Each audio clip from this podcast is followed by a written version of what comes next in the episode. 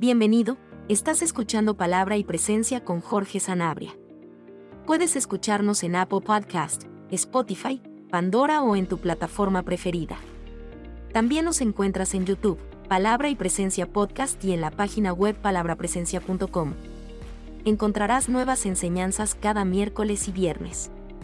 Sin más dilataciones, entremos a la enseñanza del día de hoy. Dios te bendiga, pueblo de Dios. Bienvenidos a Palabra y Presencia con Jorge Sanabria trayendo inspiración y motivación bíblica para nuestro día a día.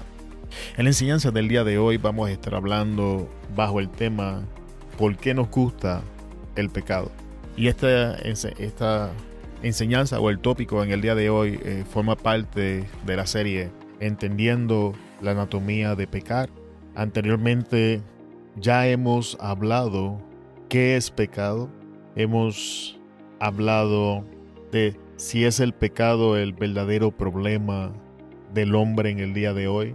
Y también hemos hablado de si, el pecado no es el, eh, si el pecado no es el, el verdadero problema del hombre, entonces ¿cuál es el problema del hombre? Y en el día de hoy vamos a estar hablando de por qué nos gusta el pecado, por qué nos sentimos atraídos hacia el pecado, ¿Cuál, es la realidad del pecado en nuestras vidas. Y, y, sin darle más vueltas al asunto, vamos a entrar en la enseñanza en el día de hoy. Y el primer punto de que quiero hablar es que el pecado es atractivo y llamativo. Y vamos a estar mirando la epístola de Santiago, el capítulo 1, versículos 14 al 16, perdón, versículos 13 al 16.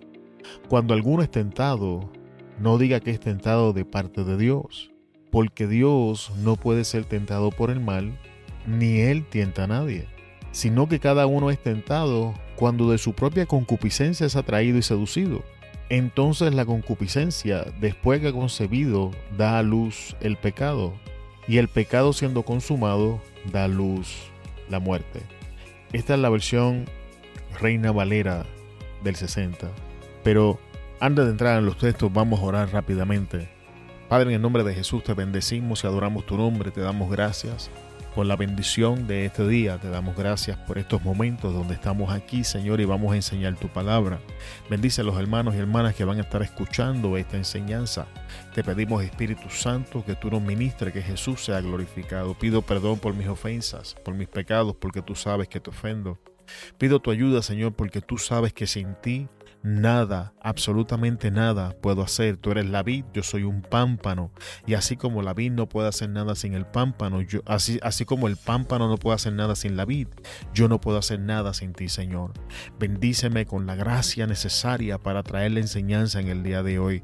Bendice a los hermanos y hermanas con la presencia de tu Espíritu Santo en, tu vida, en sus vidas, Señor, para que puedan eh, escuchar, entender, recibir y beneficiarse de la enseñanza.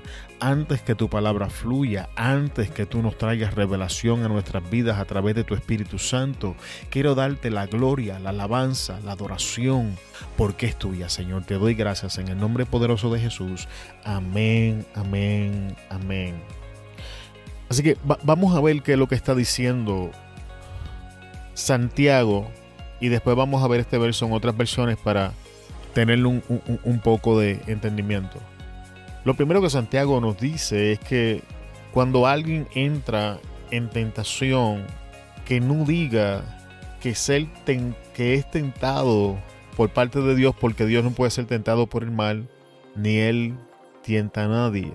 Y tentación, amado hermano, es cuando nos sentimos atraídos o sentimos el deseo de hacer algo que sabemos que va en contra del estándar moral de Dios. Recordemos que cuando definimos pecado, definimos pecado, eh, Santiago nos da una definición de pecado en Santiago 4:17 que dice y al que sabe hacer lo bueno y no lo hace, le es pecado. Y es importante que tengamos esa definición, porque esa, esa definición de pecado nos va a ayudar a entender de lo que Santiago está hablando en esta epístola.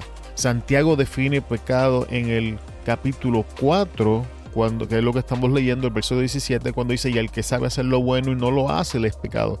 Y en el día de hoy estamos hablando de Santiago 1, 14 al 16. Así que Santiago inicia hablando la epístola de lo que es eh, tentación, pero la definición de pecado que él tiene en mente es la que nos da en el capítulo 4, en el versículo 17. Así que cada vez que nosotros nos sentimos atraídos a no hacer lo que es correcto, sabiendo que es lo que debemos hacer, eso es tentación. Y no podemos decir que esa tentación proviene de Dios porque Dios no es tentado a hacer lo malo. Por definición, la naturaleza de Dios es pura, es limpia, es recta, es íntegra, al punto de que Dios es el estándar moral por el que se rige toda la humanidad. Porque recordemos que la Biblia enseña que Dios puso en los corazones del hombre lo que es bueno y lo que es malo. Y esta es la razón por la que mentir es malo aquí en donde estamos viviendo o en cualquier otra parte del mundo. Y de esta manera consecutivamente. Así que Santiago nos está diciendo que cuando nosotros nos sentimos atraídos y seducidos a no hacer lo que es correcto, no podemos decir que ese deseo proviene de Dios. Y entonces en el verso 14, Santiago comienza a explicar de dónde es que vienen esos deseos, de dónde es que viene este conflicto. Y dice, sino que cada uno es tentado cuando de su propia concupiscencia, o sea, de su propia naturaleza caída, es atraído y es seducido. Y cuando nosotros caemos en esa atracción y nos dejamos arrastrar por ella y nos dejamos seducir por esas pasiones, por esos deseos, por esas intenciones, entonces, ahora esta naturaleza caída, después de haber concebido, da a luz lo que es el pecado, significa que después que nosotros hemos coqueteado con la idea, hemos meditado en ella, hemos intimado con esta idea, ahora llevamos esta idea a la acción que es la consumación de... es, es prácticamente cuando damos a luz de lo que estamos preñados, que es pecado, y el pecado entonces da a luz la muerte. La versión Dios habla hoy cuando habla de estos versículos, lo dice de esta manera. Cuando alguno se sienta tentado a hacer lo malo, no piense que es tentado por Dios, porque Dios ni siente la tentación de hacer lo malo, ni tienta a nadie para que lo haga. Así que básicamente la versión Dios habla hoy está confirmando lo que dijimos hace un momento atrás. Y el versículo 14 dice, escucha, al contrario, uno es tentado por sus propios malos deseos que lo atraen y lo seducen. De estos malos deseos nace el pecado y del pecado, cuando llega a su completo desarrollo, nace la muerte. No creo que haya necesidad en profundizar en la versión Dios habla hoy. Voy a leer una versión más para traer un poco más de claridad y entonces pasar al próximo punto. Versículo 13 Nueva versión internacional. Que nadie diga, que nadie al ser tentado diga, es Dios quien me tienta, porque Dios no puede ser tentado por el mal, ni tampoco tienta él a nadie. Todo lo contrario, cada uno es tentado cuando de sus propios malos deseos lo arrastran y seducen. Luego, cuando el deseo ha consumido, engendra el pecado, y el pecado, una vez que ha sido consumado, da a luz la muerte.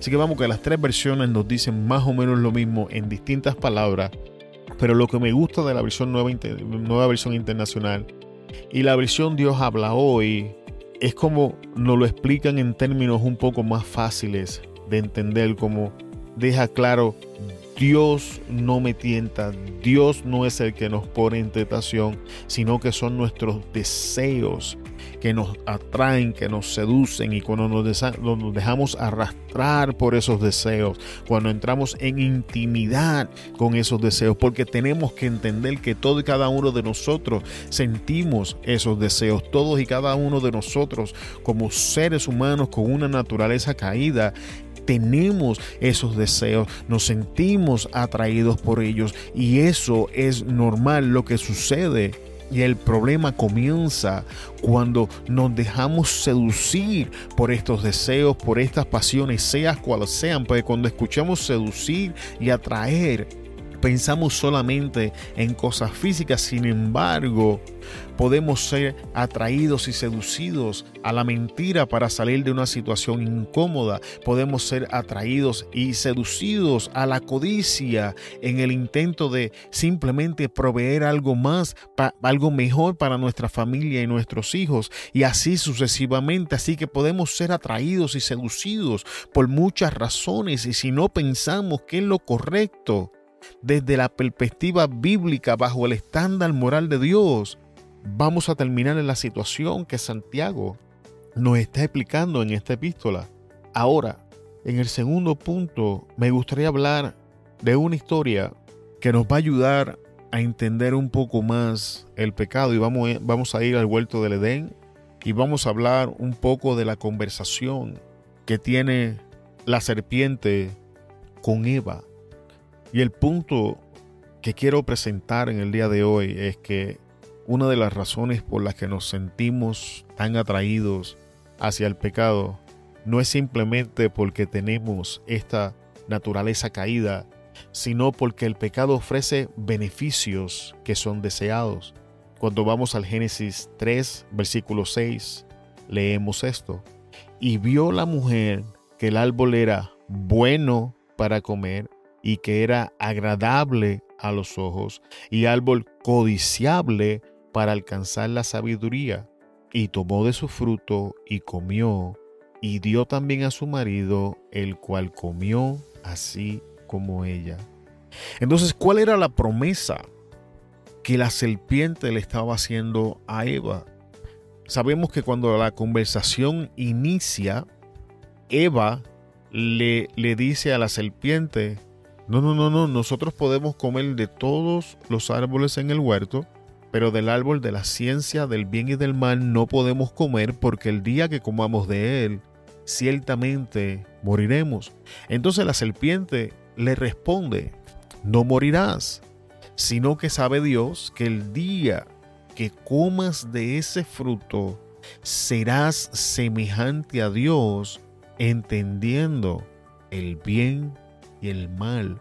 Y esa es la promesa escondida detrás del pecado. No simplemente de este pecado en, en, el libro de Génesis, sino del pecado en general. Esta es la promesa que hasta el día de hoy está resonando en nuestros oídos cuando somos tentados. No morirás, no va a pasar nada, todo va a estar bien, esto te va a dar acceso a mejores cosas. Tú te lo mereces. Y cosas como esta. Entonces, ¿qué sucedió? Esta promesa cambió la perspectiva y la manera en la que Eva estaba mirando aquel fruto. Recordemos que el árbol ha estado plantado en el huerto del Edén desde el inicio de la creación. Desde antes de Eva entrar en existencia, Dios habla con Adán y le da esta, este mandamiento y le dice, Adán, de todos los árboles puedes comer, pero del árbol de la ciencia del bien y del mal no puedes comer porque el día que comas de él ciertamente morirás. Y realmente hay mucho que decir en cuanto a, a lo que Dios está haciendo, pero en el día de hoy nos estamos enfocando en la promesa que el pecado nos ofrece. Y es que el pecado siempre ofrece algo que nosotros deseamos. Normalmente a una persona que cae en adulterio piensa que esa relación extramarital va a ser mejor que la que lleva en su matrimonio. La codicia nos lleva a pensar que, la, que mientras más bienes poseamos o más cosas poseamos, más felices y mejores vamos a estar. La mentira nos hace pensar que mintiendo y alterando los hechos o vamos a salir de ciertas situaciones o vamos a lucir mejor en ciertas circunstancias. Y de esta manera el pecado opera en todas las áreas. No tan solamente ofrece beneficios que nosotros deseamos, hace promesas que no puede cumplir. Y aquí vamos ahora a lo que yo acabo de, hablar. Entonces la serpiente dijo a la mujer, no morirás, sino que sabe Dios, el día que comas de él, serán abiertos vuestros ojos y seréis como Dios, sabiendo el bien y el mal. Así que primero, el pecado ofrece beneficios que nosotros deseamos, pero la realidad es que el pecado está haciendo promesas que no puede cumplir. Lo primero es que decirle a Eva no morirás era una mentira. Esa es la naturaleza misma del pecado. Es una mentira, una fabricación, una ilusión que nos hace creer que lo que sea que está ofreciendo es real y tenemos la tendencia de caer en ese escenario ficticio que el pecado nos presenta, no tan solamente es una mentira, la razón principal por la que el pecado no puede cumplir las promesas que hace. Cuando vamos a la historia, la historia nos enseña algo sumamente importante. Cuando retrocedemos en la historia bíblica, al momento que el hombre es creado, Dios dice, hagamos al hombre a nuestra imagen y a nuestra semejanza. Y Dios, entrando en acuerdo con Él mismo, Padre, Hijo y Espíritu Santo, estuvieron de acuerdo e hicieron al hombre a su imagen y a su semejanza. Sin embargo, aquí tenemos a la serpiente diciéndole, sino que sabe Dios que serán abiertos vuestros ojos y seréis como Dios. El problema era que Eva ya era creada a la imagen y semejanza de Dios. Y esto es verdadero con todas las áreas del pecado. Sea lo que sea que el pecado ofrece, no puede superar lo que Dios ya ha puesto en nosotros. Buscamos alegría en las circunstancias, en las posesiones, en nuevas relaciones, en una imagen aunque sea falsa, cuando la Biblia nos da el gozo, cuando el Señor ya nos ha dado gozo y alegría en Él que, es, que puede ser permanente en todas las circunstancias. Todo lo que Dios ha puesto en nosotros es permanente porque Él es eterno. Sin embargo, nosotros dejamos estas cosas permanentes, estables, sólidas, que provienen de un Dios eterno, y vamos a perseguir cosas efímeras y pasajeras. Es por eso que nos damos al alcohol, en busca de olvidarnos de nuestros problemas por unos breves momentos sin darnos cuenta que a largo plazo estamos creando más problemas. Es por eso que cedemos a la tentación como adulterio, porque estamos buscando en esa otra relación lo que nuestro matrimonio debería de ser.